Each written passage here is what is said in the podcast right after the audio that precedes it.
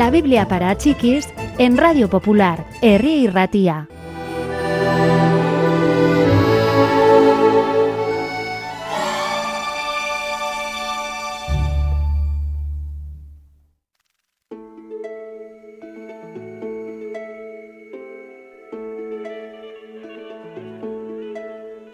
La tierra de los judíos formaba parte del Imperio Romano.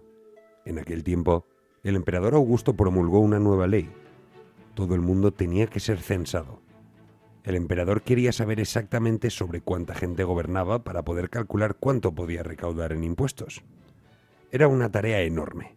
Cada cual tenía que ir a su ciudad natal para hacer anotar su nombre en una lista oficial.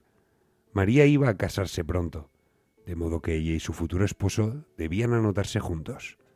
José podría remontarse a los ancestros de su familia hasta el gran rey de la nación, David, y eso significaba que tenía que viajar a Nazaret, en Galilea, a Belén, en Judea.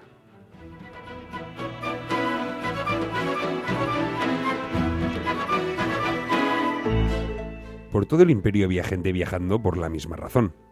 Cuando María y José llegaron a Belén, no habían habitaciones donde pudiesen alojarse. El niño nacerá pronto, dijo María intranquila. Tenemos que encontrar algún lugar para recostarme por la noche. El único lugar que encontraron fue un establo.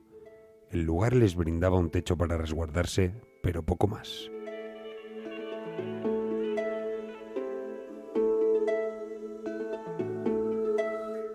Allí nació el hijo de María. Ella lo envolvió en pañales y lo acostó en el pesebre con tanta ternura como si se tratase de la más fina cuna. María sonrió al niño dormido.